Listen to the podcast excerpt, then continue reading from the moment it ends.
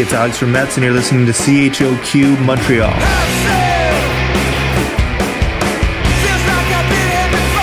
Du 14 mars au 16 mai, c'est la 26e édition des Francs ouvertes. Que vous soyez en salle ou à la maison, prenez place pour suivre le déroulement du concours vitrine de toutes les musiques. Découvrez les 21 artistes et formations de cette année et votez pour encourager vos artistes préférés. À vous de déterminer qui se rendra en demi-finale. Rendez-vous au francouverte.com pour choisir vos soirées, visionner une foule de vidéos et découvrir toute la programmation. Les Francs ouvertes, une présentation de SiriusXM. Bonjour, ici Bernard de Rome. Vous écoutez choc.ca. Bernard de Rome, ça fait un bout qu'on t'a pas vu. J'espère que t'as du fun, Monsieur Bernard de Rome. Salut, ici Lisa Kepinski. Vous écoutez choc.ca.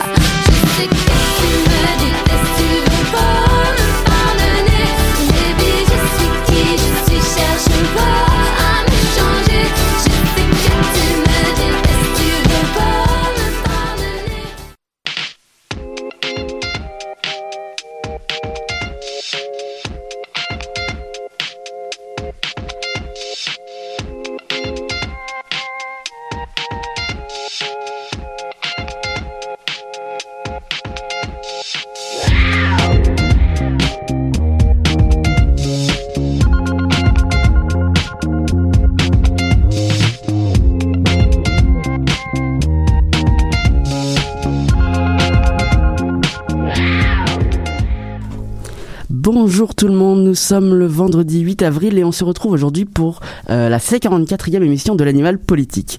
Alors aujourd'hui j'avais envie de vous parler euh, des élections présidentielles en France. Euh, près de 50 millions de Français sont appelés donc aux urnes ce dimanche 10 avril euh, pour faire leur choix entre 12 candidats et candidates euh, en course donc vers l'Elysée.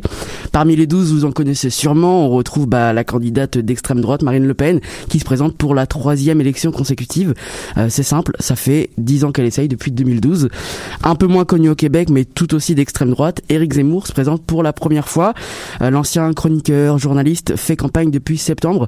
Il s'est fait remarquer des autres il s'est démarqué pardon des autres candidats en basant sa campagne sur l'islamophobie.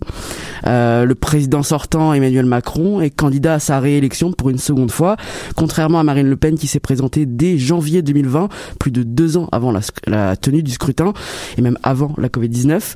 Euh, Emmanuel Macron s'est présenté début mars dans une lettre euh, aux Français. Il avait conditionné en fait son entrée en campagne avec à la fois un ralentissement de la Covid-19 en France. Bon bah spoiler alerte au 28 mars 217 000 cas étaient enregistrés. Et la seconde condition était un apaisement des tensions en Ukraine. On connaît tous la suite. Il y a d'autres candidats, comme Jean-Luc Mélenchon, qui est euh, à l'opposé, à l'extrême gauche. Euh, on a euh, Anne Hidalgo, qui est actuellement la, maire la mairesse de Paris. mais il y a aussi d'autres plus petits candidats. pour celles et ceux qui ne savent pas, c'est un scrutin donc à deux tours. Le premier tour aura lieu dimanche 10 avril. Deux semaines plus tard, le dimanche 24 avril, les 50 millions d'électeurs et d'électrices sont de nouveau appelés, mais cette fois pour faire un choix entre seulement deux candidats. Emmanuel, quasiment, Emmanuel Macron pardon, est quasiment assuré, à moins d'une énorme surprise, de se retrouver au second tour. Il y a quelques semaines, un second tour avec Éric Zemmour donc qui est encore plus à droite euh, que Marine Le Pen était évoqué. Et là, à deux jours du premier tour, les sondages prédisent un second tour entre Marine Le Pen et Emmanuel Macron avec un écart de seulement trois points. Il y a trois semaines, le 19 mars, Emmanuel Macron et Marine Le Pen étaient à 16 points d'écart dans les intentions de vote. Donc là, l'écart est très très resserré. Euh, les sondages parlent aussi euh, d'une victoire d'Emmanuel Macron à 51% contre 49 pour Marine Le Pen. en 2017, les deux étaient déjà face à face au second tour. Emmanuel Macron l'avait remporté avec 66% contre 33% pour la candidate d'extrême droite. Pour les Français à l'étranger, en tout cas, euh, je vais parler pour Montréal. Le vote n'aura pas lieu dimanche 10 avril, mais samedi 9 avril, demain. Euh, tout se passe au Palais des Congrès, qui est donc accessible euh, depuis la station Place d'Armes. Voilà pour cette brève explication de la politique française en 2-3 minutes. Évidemment, la semaine prochaine, nous aurons les, résultats donc du premier tour pour notre dernière émission de l'année. Et oui, le temps passe si vite. Euh, mais sinon, il y a une autre, il y a d'autres actualités. Cette semaine, l'équipe de l'animal politique revient sur le premier budget du gouvernement libéral de Justin Trudeau depuis sa réélection, sur un projet de loi contre, euh, controversé concernant les libertés académiques. Ça revient sur le tapis, ou encore sur le dernier rapport du GIEC.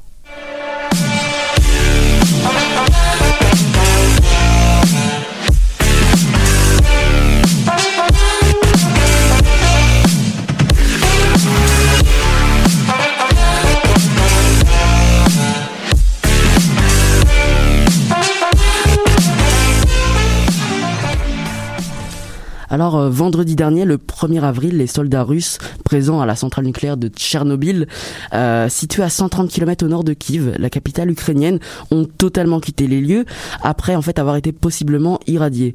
Ils n'auraient pas en fait respecté les mesures de sécurité en allant creuser un trou dans une forêt qui était contaminée. Ils ont été transportés à un hôpital euh, euh, traitant les maladies liées aux radiations. Alors on le sait, les sources d'un accident ou plutôt d'un risque d'escalade autour du nucléaire sont multiples. Le plus souvent, on pense à une bombe atomique, euh, en tout cas plus à ça qu'à une attaque radiologique, et pourtant, bah, le risque est bien réel. Euh, le 4 mars dernier, juste une semaine après le début de la guerre, on a frôlé la catastrophe avec le bombardement de la centrale euh, nucléaire de Saporodja, donc au sud de l'Ukraine.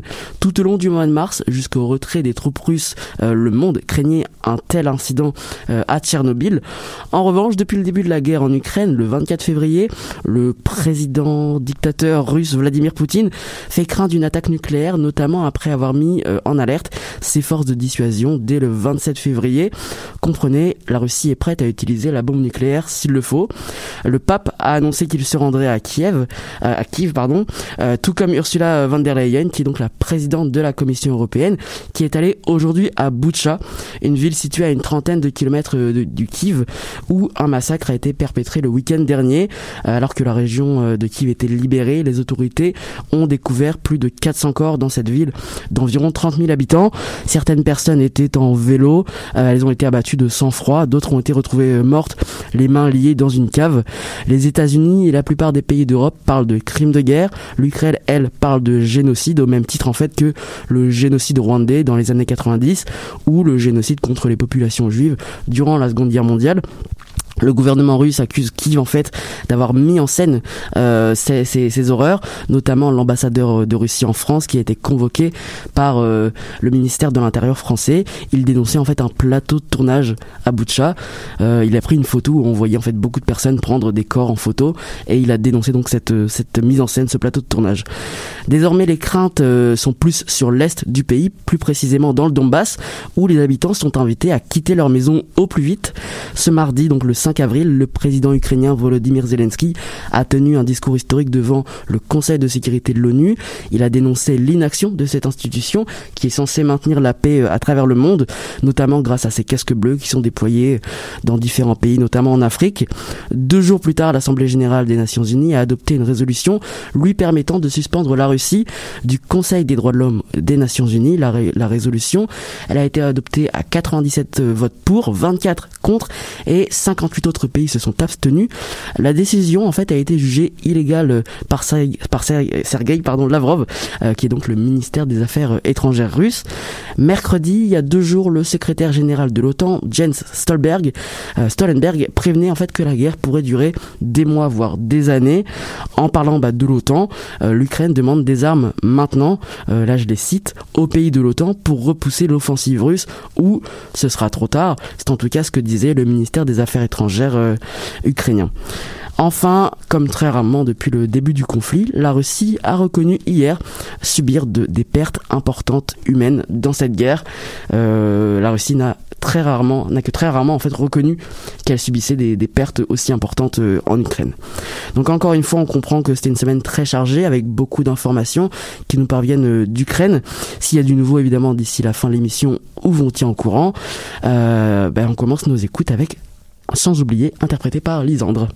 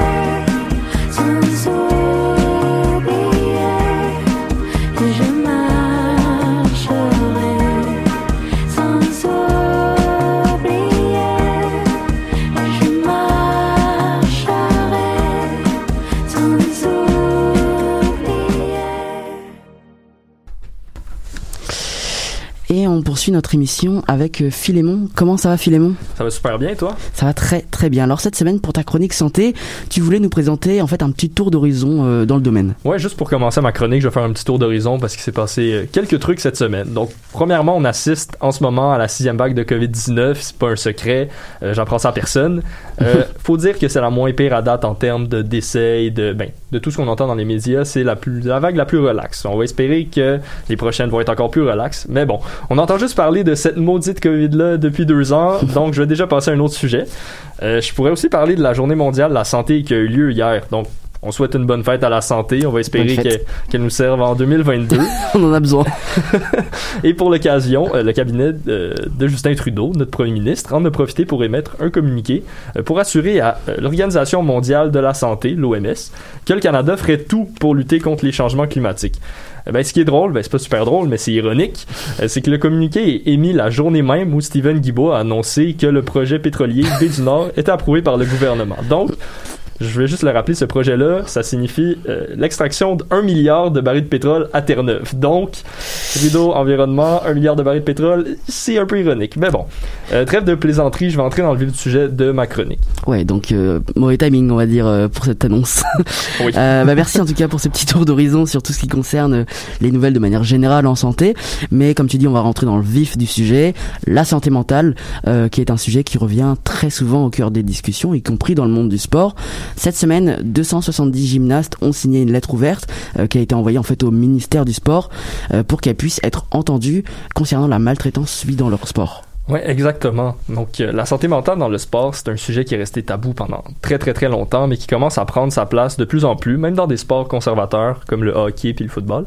Mais revenons à nos moutons. Donc, cette semaine, Alexandra Landry, euh, elle fait partie de ces 270 signataires-là et c'est une ancienne gymnaste de très haut niveau. Elle a donné une entrevue euh, pour le Journal de Montréal où elle raconte son parcours, qu'on peut qualifier quand même de très courageux, euh, alors qu'elle a été victime d'abus psychologiques et même physiques tout au long de sa carrière. Tout ça, ça l'a poussé à la retraite, qui s'est avérée, comme elle le confie au Journal de Montréal, une vraie libération. Donc cette retraite-là, c'est arrivé après les Jeux olympiques de Londres en 2012 et elle avait seulement 18 ans. Donc, Alexandra Landry pratiquait la gymnastique rythmique, qui, comme elle le mentionne dans l'entrevue, c'est beaucoup axé sur l'apparence des compétitrices. Donc, le poids, c'est vraiment crucial dans ce sport-là, malheureusement. Et souvent, elle était parfois euh, forcée de ne manger que du melon d'eau pendant Mm. une journée, pendant sa journée de repos. Et elle avait le droit de boire de l'eau, bon, au moins. hein. Euh, elle Ouais. s'est fait mettre énormément de pression par rapport à son poids et elle s'est même fait frapper par une entraîneuse devant toutes ses coéquipières après une compétition qui s'était mal passée. Donc tout ça, ça a laissé des marques d'anxiété dont elle souffre encore aujourd'hui, même si ça fait plus de 10 ans qu'elle est à la retraite. Mais ça, on peut, on peut l'imaginer facilement. On sait que les athlètes prennent euh, très tôt leur retraite, mais de là à la prendre à 18 ans quand même, euh, on imagine que c'est pas la seule à vivre ça. Non, tout ça est malheureusement très fréquent dans des sports comme la gymnastique, le patinage artistique et la nage synchronisée où il y a une culture euh, malsaine du poids Mhm. qui, qui sévit depuis toujours. Euh, mais c'est loin d'être la seule épreuve mentale à laquelle des athlètes font face, malheureusement. On a juste à penser au sport de contact, par exemple. Donc, les athlètes qui les pratiquent payent souvent les frais de multiples commotions cérébrales qui viennent gâcher le restant de leur vie. C'est pas rare de voir des anciens joueurs de hockey, par exemple, souffrir d'anxiété, de dépression, avoir des pensées suicidaires, des problèmes de consommation, des problèmes d'agressivité, et j'en passe. On assiste même en ce moment à une vague sans précédent dans, la Ligue nationale de hockey, qui a été lancée par Jonathan Drouin l'année dernière. Donc, Jonathan Drouin, euh, attaquant des Canadiens de Montréal, en tant Québécois, énormément de pression pour bien performer. Et à un moment ça a été trop pour lui, donc il a pris une pause, tout simplement. De tout, une pause de tout, en fond. Du hockey, des médias, de l'équipe. Il est allé se reposer avec sa famille pendant plusieurs mois. Et les causes de, de, de cet écart-là sont obscures, mais il a confié qu'il souffrait d'anxiété sévère. Donc, par exemple, ça y arrivait de ne pas dormir pendant trois jours complets. Mais quand je dis pas dormir, c'est pas dormir. Pas une heure pendant trois jours complets. Oh. Tout ça en s'entraînant professionnellement et en jouant des matchs. Il y a une grosse pression derrière donc. Une grosse pression, c'est ça. Donc c'est euh, ça, c'est à cause de la pression qui est imposée par euh, les fans et les médias. Donc on Mm. peut pas les blâmer, c'est pas de leur faute, c'est la culture à Montréal. Le hockey, c'est important. Euh, donc Mm. c'est assez révélateur de l'état dans lequel il se trouvait. Puis au début, son geste a été critiqué par des fans de hockey plus vieux jeux qui disent ah, un joueur de hockey, c'est supposé faire face à l'adversité, se lever, c'est supposé être un, un vrai homme viril. Et pas avoir d'anxiété, peur Exactement. ou de... Puis, puis, puis euh, finalement, les gens ont commencé à comprendre après. Hmm. Euh, Et euh, il y a un manque total de considération face aux problèmes de santé mentale au hockey. C'est ça que ça, ça, fait, euh, ça fait rendre compte les gens de ça. Et puis, avant le début de la saison 2021-2022, ça a été au tour de Carey Price de prendre du recul. Donc, le gardien des Canadiens de Montréal, la vedette de l'équipe, il a pris une pause de plusieurs mois en raison de problèmes de consommation. Mm. Donc, il est toujours pas revenu au mois après plus de six mois. Donc, on a pu voir que même les joueurs de hockey, c'était pas des hommes de fer et que la santé mentale au hockey et dans le sport en général était un enjeu très important. Est-ce que vous savez s'il y a un soutien psychologique dans les, par exemple dans la LNH, euh, chez les Canadiens? Le soutien psychologique est vraiment, vraiment, vraiment mince. Pour les joueurs qui sont à la retraite, c'est inexistant dans le fond. Il y a des joueurs qui sont montés au front contre la Ligue nationale. Euh, je pense à Don Carcelo qui a 36 ans puis qui a déjà des impacts euh, de, de sa carrière. Il y a eu beaucoup de commotions cérébrales puis il n'est plus lui- euh, lui-même depuis sa retraite et il n'y a pas de compensation financière, il n'y a pas de compensation psychologique, rien. Donc, il est en train de mener une action collective contre la Ligue nationale Donc ils sont assez pour faire seuls. changer les choses. Oui, ils sont laissés à eux-mêmes. Il y, en a même qui sont en situation d'itinérance parfois. Oh, donc euh, souvent les, les athlètes professionnels dédient en fait toute leur vie à leur discipline et on l'imagine facilement face à la pression des médias et, et des fans comme tu disais. Est-ce que ça va jusqu'au point d'impacter leur santé mentale? Oui, ben, la- laissez-moi vous expliquer ça. Donc, un athlète élite, professionnel ou amateur, met souvent toute sa vie dans son sport. Donc, sa vie entière. Sa vie, c'est son sport. L'entraînement est continu. Ça peut être 6, 8 heures par jour. Mais c'est pas juste l'entraînement qui est continu. Il y a la nutrition, la récupération. Tout est axé sur la réussite sportive. Il arrive qu'un athlète aille aux Jeux Olympiques, remporte une médaille d'or, une médaille d'argent, deux médailles d'or, puis il revienne. Puis quand il revient, qu'est-ce qui se passe? L'athlète a déjà atteint son but ultime, c'était de remporter une médaille d'or. Donc qu'est-ce qu'il reste à accomplir dans sa vie? Une autre médaille d'or dans quatre ans aux prochains Jeux Olympiques? Donc c'est comme si toute la vie d'une personne tournait autour de ça et quand l'objectif est atteint, ben c'est plus quoi faire. Donc c'est le cas d'Ivani Blondin, double médaillée des Jeux de, de, de Pékin cette année en patinage de vitesse longue piste. Puis elle a vécu ce qui est appelé le blues post-olympique. Donc c'est une période de déprime euh, en revenant en revenant à la maison après les Jeux olympiques qui arrive à plusieurs sportifs et sportives et c'est assez fréquent. Donc Ivani Blondin a raconté euh, au journal La Presse s'être enfoncé dans un trou euh, puis que promener son chien c'était rendu un défi. Donc, elle passait de remporter une médaille d'or à la semaine d'après, puis être capable de promener son chien et puis être capable de sortir de chez elle.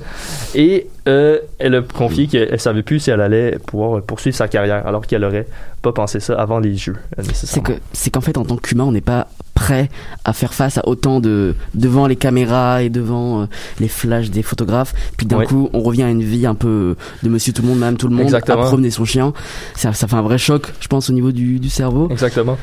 merci beaucoup Philémon pour cette chronique axée sur la santé mentale des athlètes bah, qui passe souvent sur le, sous le radar Oui. mais euh, ça reste important d'en parler donc merci euh, pour cette chronique. On continue avec Banzai joué par Gros Méné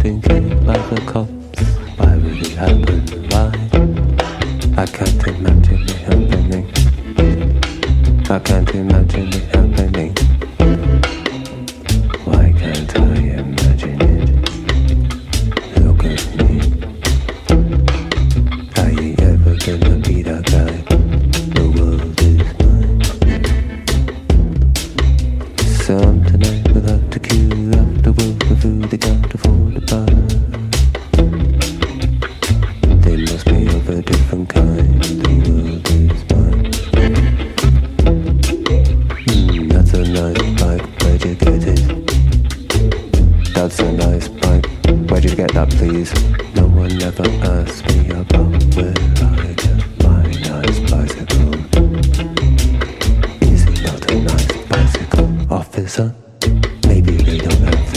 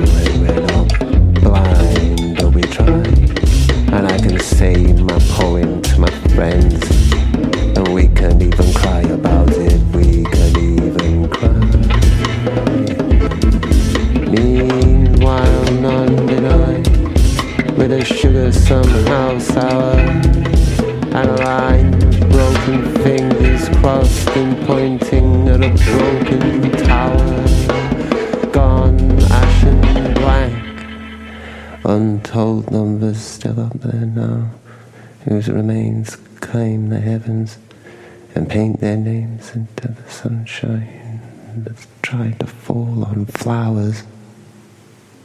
While the loss is all of ours, the world is mine.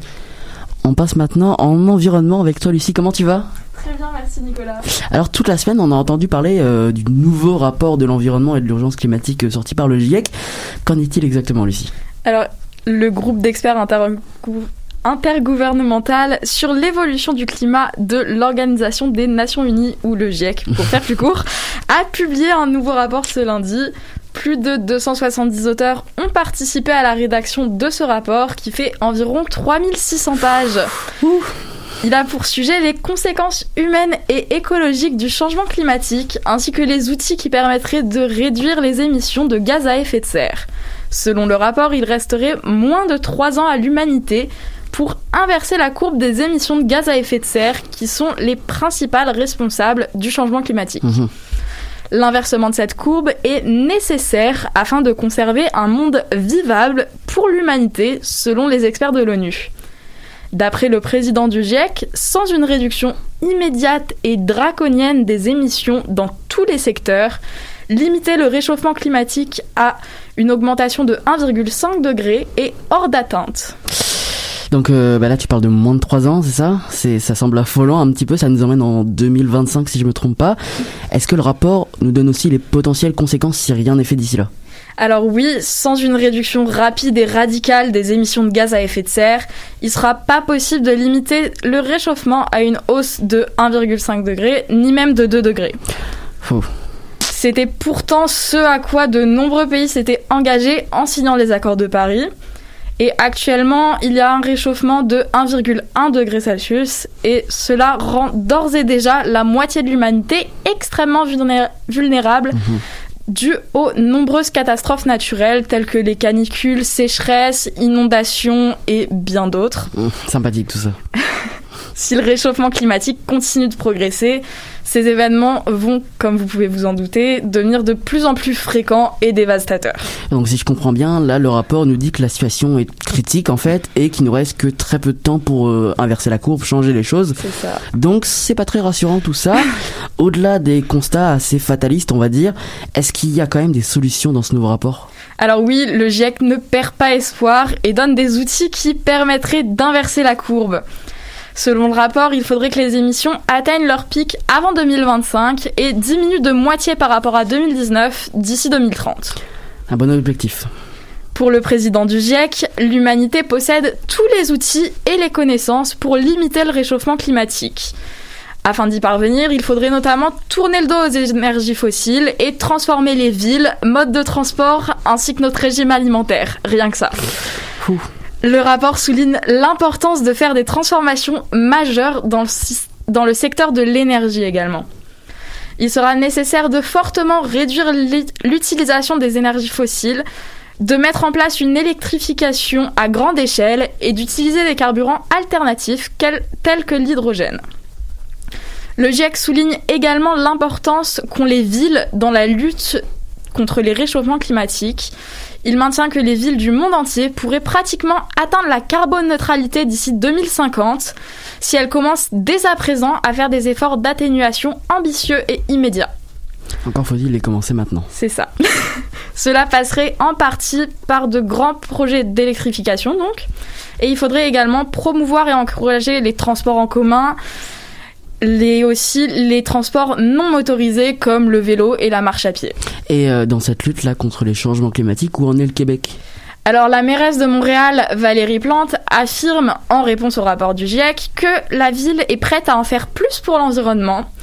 Mais elle ajoute cependant que cela nécessiterait la collaboration et le soutien financier des gouvernements supérieurs. Elle a expliqué que le secteur émettant le plus de gaz à effet, à effet de serre est celui des transports. Selon elle, les projets tels que celui de pro- prolonger la ligne bleue pourraient donc aider.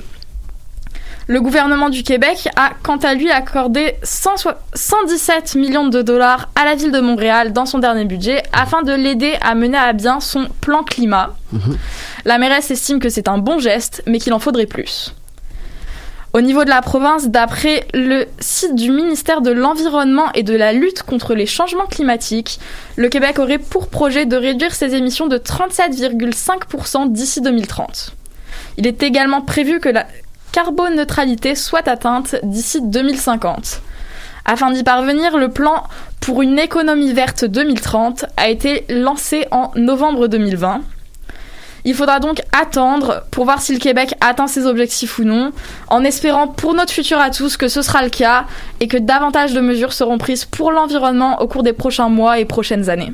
Ouais, on l'espère et croisons les doigts de notre côté. Essayons aussi à notre échelle de faire bah, tout notre possible euh, pour euh, pour que la planète bah, soit vive mieux, qu'on vive mieux et qu'on ait aussi un meilleur avenir. Euh, pour revenir sur une actualité des dernières semaines, notamment euh, de la semaine dernière, puisque tu étais déjà revenu dessus, euh, est-ce que tu as enfin une conclusion au projet euh, Minerai de Fer Québec? Alors oui, on va enfin avoir la conclusion Ah. de tout ça. Le ministre de l'Environnement a finalement décidé d'accepter le projet. Minerai de Fer Québec pourra donc agrandir sa zone de stockage de déchets miniers, ce qui mènera à la destruction de nombreux lacs et cours d'eau qui sont, je le rappelle, le milieu de vie d'énormément euh, de poissons, Mhm. animaux Mhm. et euh, végétation. Donc c'est à nouveau une, no- une mauvaise nouvelle pour l'environnement. Il fallait dire ça au début, tu sais. Puis après, tu parles d'environnement, tu parles du rapport du GIEC, qu'est-ce que fait le Québec euh, En tout cas, merci Lucie pour cette chronique euh, environnement sur un sujet majeur qui est le réchauffement climatique. Euh, dans ce deux, troisième et dernier rapport donc du GIEC qui était très attendu, bah, plusieurs solutions ont été apportées. Tu les as présentées, que ce soit pour les ménages, les entreprises ou encore les gouvernements. Reste à savoir si ces solutions seront adoptées. On écoute maintenant Ludoslov de Spaceface.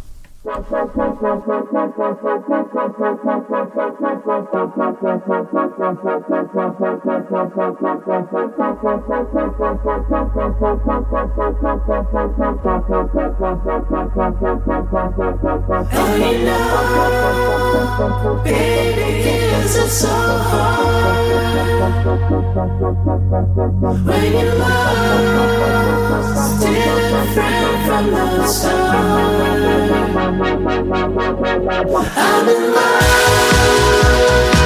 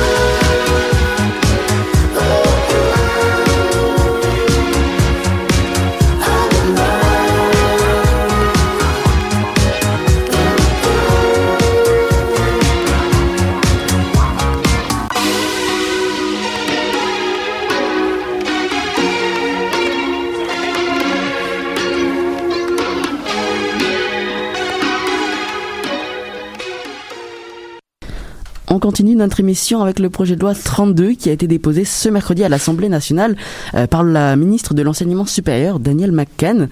Camille, tu es là aujourd'hui pour nous en parler. Enfin là, euh, tu es en régie. Euh, comment tu vas depuis la semaine dernière? Bah écoute, ça va très bien et toi? Ça va très très bien. Alors qu'est-ce que tu peux nous dire de ce projet de loi? Alors en fait, ça fait écho à plusieurs événements qui se sont passés dans les universités, surtout du côté des professeurs et auxquels on va revenir plus tard. Donc ce projet de loi 32 concerne la liberté académique.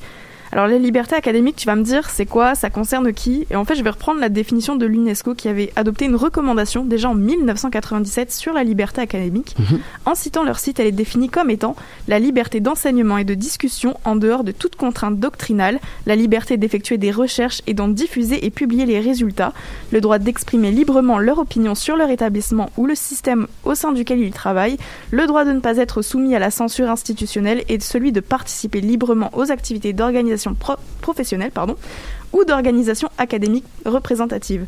Ouh, On a toute la définition. Ouais. Je sais pas si vous commencez à comprendre l'enjeu ou si vous commencez à faire des liens, mais vous inquiétez pas, là, ça, ça arrive.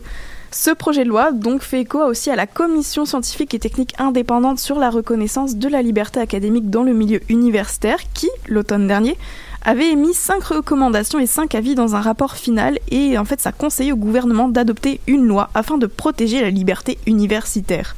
Le président Alexandre Cloutier, vice-recteur de l'Université du Québec à Chicoutimi et ex- ex-ministre du Parti québécois, avait d'ailleurs déclaré à ce moment-là en conférence de presse que le Québec a l'occasion de devenir un des endroits dans le monde où la liberté universitaire est la mieux protégée et où la liberté de circulation des idées sera également plus reconnue.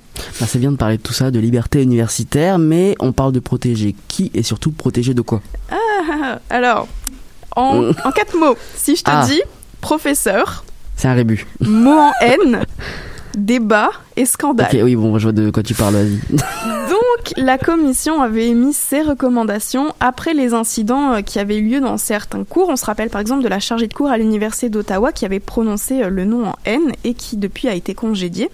La commission considère que chaque université devrait se doter d'une politique sur la liberté universitaire. Le gouvernement du Québec, en fait, il était d'abord un peu réticent à cette idée et finalement, en fait, comme tu l'as dit, Daniel McCann a déposé le projet de loi mercredi. Selon la ministre, lors de son point de presse le même jour, elle a déclaré que la censure, ça n'a pas de place dans nos salles de classe, elle ne l'aura jamais. Et on doit protéger le corps professoral de la censure. Il est aussi primordial d'offrir une formation de qualité aux membres de la communauté étudiante dans un environnement propice à l'apprentissage, à la discussion et au débat. Je fais un petit aparté pour rappeler qu'un projet de loi, c'est pas encore une loi. C'est un texte législatif qui est présenté à l'Assemblée nationale, qui est étudié par les députés. Il faut que ce soit appuyé et bah, voté par eux. Il faut que ce soit sanctionné par le lieutenant-gouverneur. Donc c'est juste un projet pour le moment. Ok, donc c'est un projet de loi, mais admettons là que cette loi passe. C'est quoi les conséquences? C'est quoi les modalités? Rapidement, en une phrase, tous les mots, toutes les expressions, tous les livres et tous les termes, c'est autorisé. Ah. Tu peux dire tout ce que tu veux. Ok. Enfin, tant, à mon avis, tant que ça reste comme dans le, Dans le cadre la le cour. respect, euh, genre, faut pas, Dans le respect faut et pas oui. abuser, quoi. Donc ça va aussi obliger les universités à adopter une politique sur la liberté académique, donc conformément aux suggestions de la Commission scientifique et technique indépendante sur la reconnaissance de la liberté académique dans le milieu universitaire. Les, univers- les universités devront également former un conseil qui va surveiller en fait la mise en œuvre de la politique, qui va aussi examiner les plaintes. Euh, ils vont regarder aussi qui est le ou la responsable dans la plainte. Et les universités auront par contre l'interdiction d'imposer aux professeurs d'inclure des euh, traumavertissements ou euh, trigger warning euh, Mhm. en anglais si vous préférez. C'est quoi ça, un trigger warning? Alors en fait, c'est un mot qui te prévient de ce que tu vas voir ou entendre. Tu peux en majorité retrouver ça sur TikTok. Donc, par exemple, genre dans une vidéo qui utilise des flashs ou des lumières aveuglantes et clignotantes, l'auteur ou l'autrice de la vidéo va marquer un genre TW pour trigger warning, suivi genre de flash, épilepsie, enfin le mot-clé qui convient en fait. Et ça sert surtout à prévenir les gens autour de toi ou les gens qui te regardent qu'il va y avoir un passage qui peut être traumatisant ou qui peut avoir des effets sur toi. Dans notre cas, les professeurs ne seront pas obligés d'émettre un avertissement aux étudiants et étudiantes pour les prévenir que le contenu pourrait être choquant pour certains et certaines personnes. C'est un peu un débat, mais je trouve ça quand même dommage parce que ça concerne plein de champs. Genre, tu sais, il y y a plein de, de- sujets de discussion.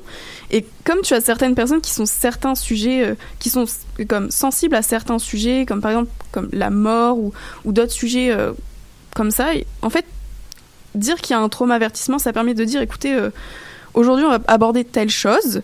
Si vous voulez sortir pendant le cours ou prendre l'air, allez-y, mais je vous préviens juste qu'on va parler de ça.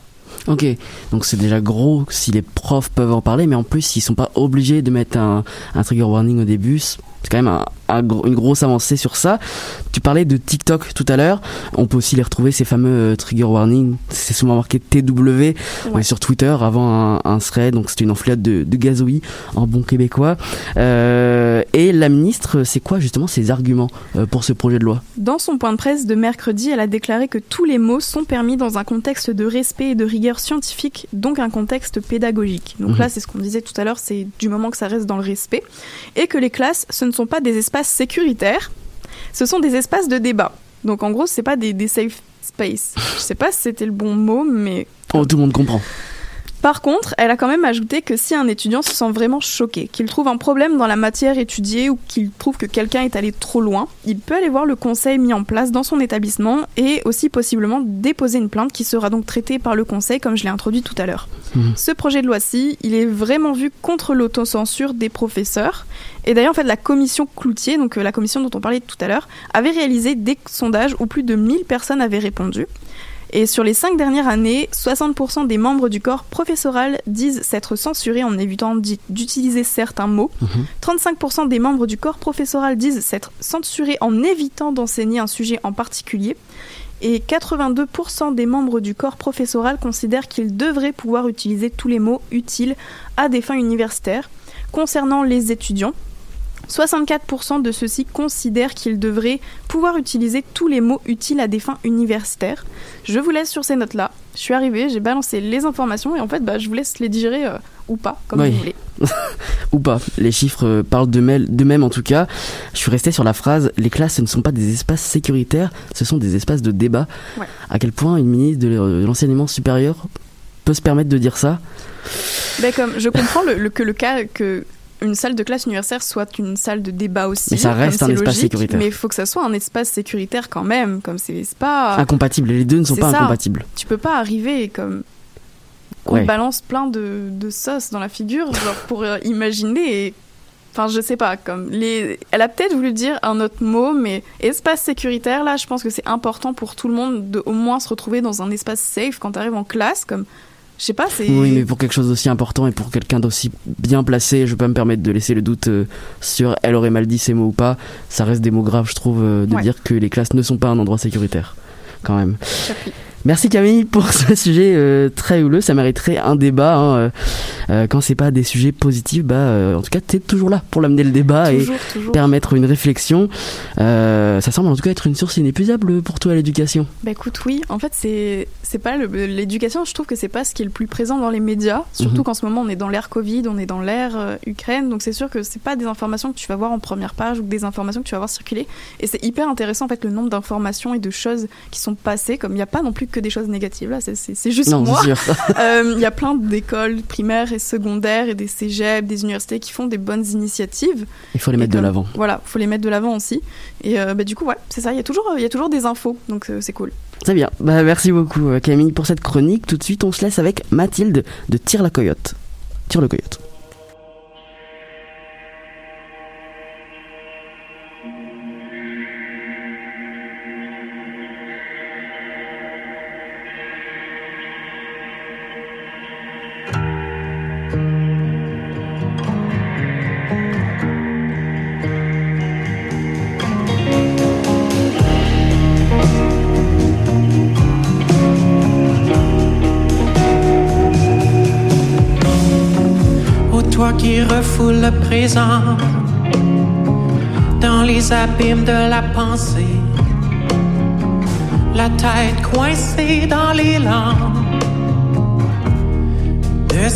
Sentiments préfabriqués.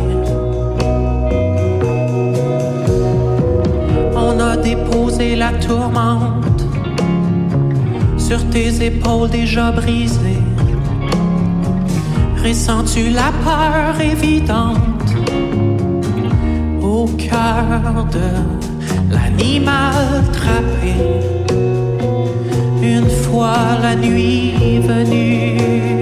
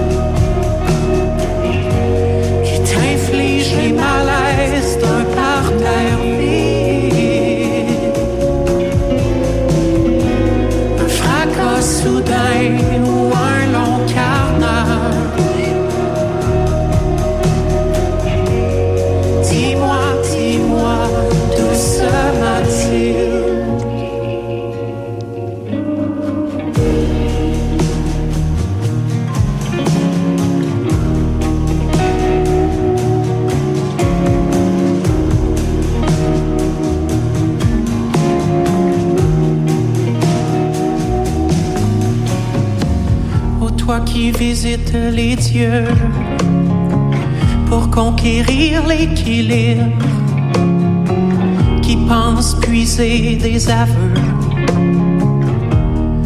dans la violence de l'indicible. Toi qui vois la vérité pure dans les ports de la résistance, pourras-tu donner au futur la présomption d'innocence?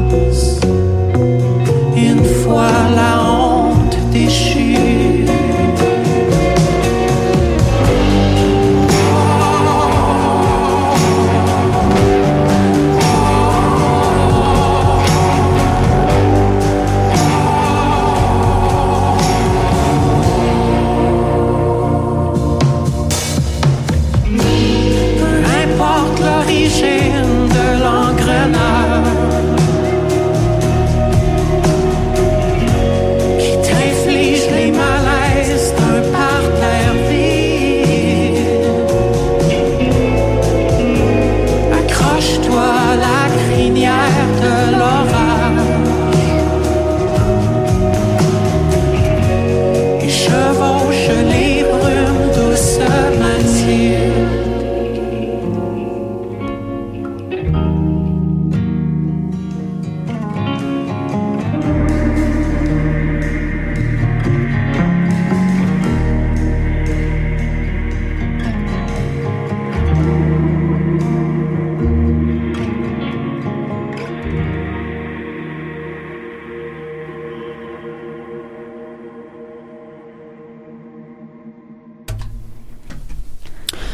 continue notre émission avec l'économie. Hier, la ministre des Finances du Canada, Chrystia Freeland, a déposé son deuxième budget.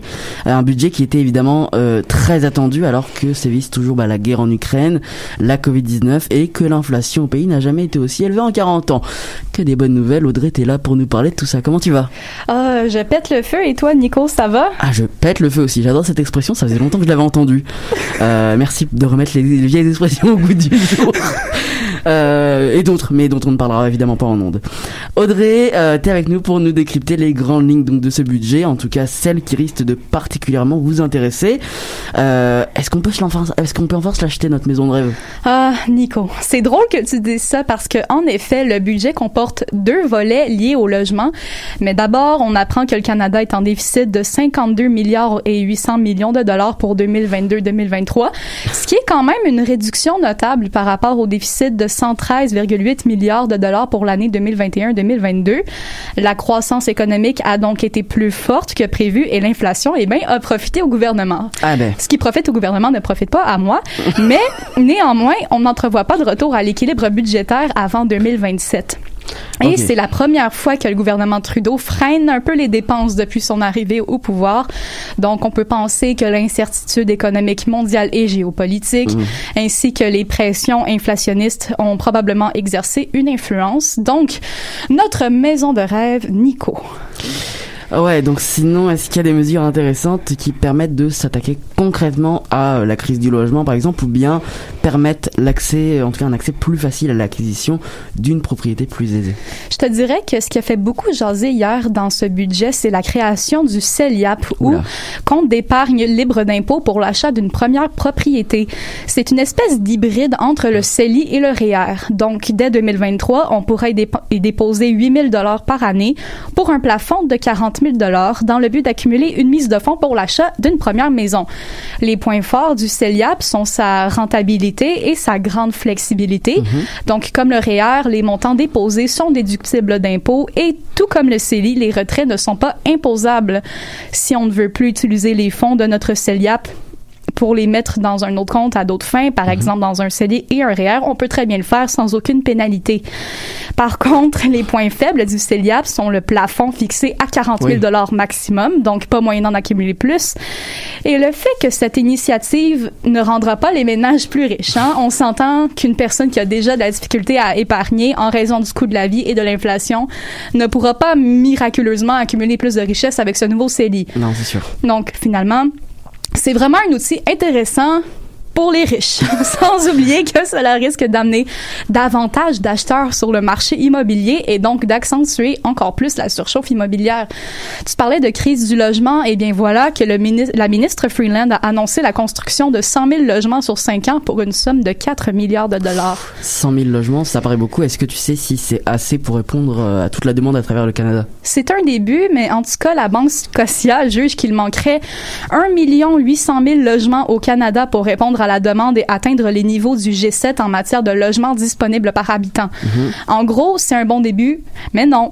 Euh, aussi, Oui, il se construira 6 000 nouveaux logements abordables sur deux ans pour 1,5 milliard de dollars. Encore là, les besoins en logements abordables au pays sont beaucoup plus élevés que ça et les délais des listes d'attente pour un HLM peuvent atteindre plusieurs mois, voire des années. J'ai eu une petite pensée amusante quand Christian Freeland a annoncé que les personnes ayant de la difficulté à trouver un logement abordable ou à payer leur logement recevront 500 dollars chacune cette année pour un total de 475 millions distribués. C'est comme si j'arrivais à l'urgence avec une hémorragie interne et qu'on me mettait un pansement. on comprend la, la comparaison. Euh, on peut dire en fait que c'est euh, on peut dire que c'est équivalent au chèque de 500 dollars euh, du ministre en fait des Finances du Québec, Éric Girard, Tout à fait. offert quasiment à tous les Québécois, 94% des Québécois il me semble.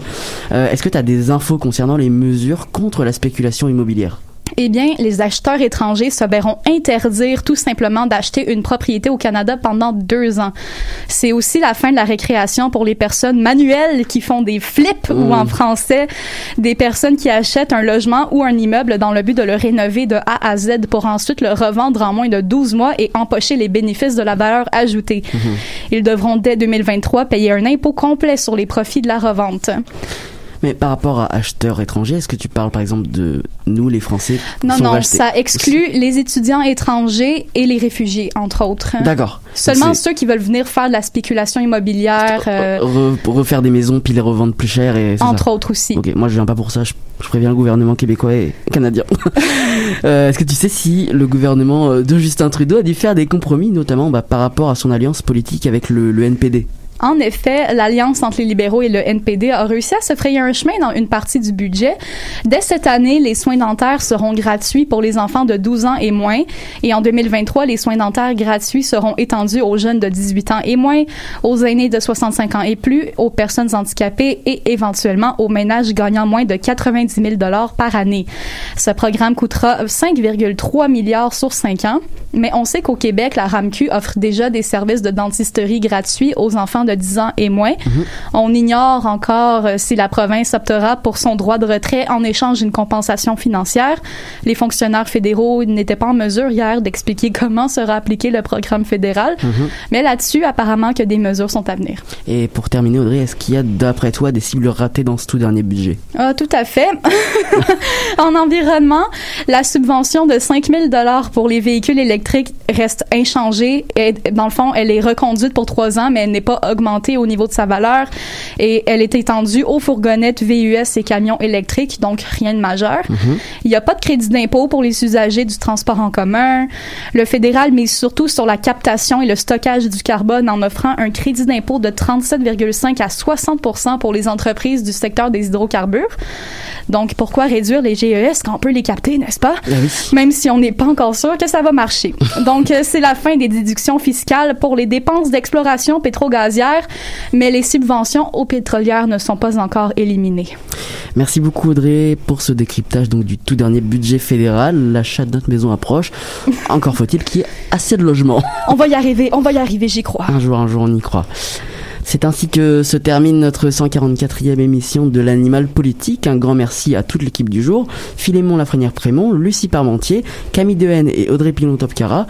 Merci toujours à Camille Dehaene en régie. C'était Nicolas Fivel. On se donne rendez-vous vendredi prochain, même lieu, même heure, pour notre dernière émission. Bonne semaine.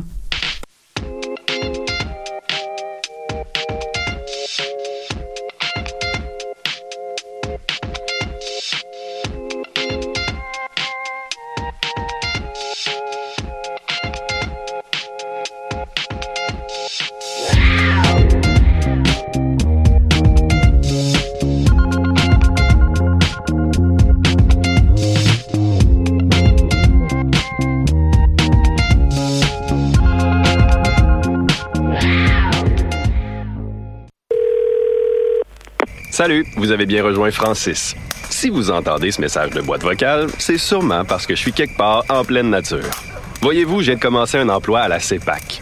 Ça me ressemble tellement comme emploi d'été. Je passe plein de temps au grand air, je rencontre du monde incroyable et surtout, je permets aux gens d'être en contact avec leur nature. Vous aussi, vous pouvez vous joindre à l'équipe. Il y a des emplois disponibles aux quatre coins du Québec. Pour appliquer, c'est au cepac.com carrière. Ah oui, donc c'est ça. Laissez un message après le bip.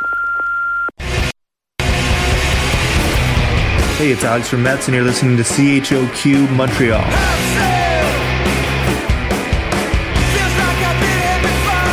Du 14 mars au 16 mai, c'est la 26e édition des Francs ouvertes. Que vous soyez en salle ou à la maison, prenez place pour suivre le déroulement du concours vitrine de toutes les musiques. Découvrez les 21 artistes et formations de cette année et votez pour encourager vos artistes préférés. À vous de déterminer qui se rendra en demi-finale. Rendez-vous au francouverte.com pour choisir vos soirées, visionner une foule de vidéos et découvrir toute la programmation. Les Francouvertes, une présentation de SiriusXM.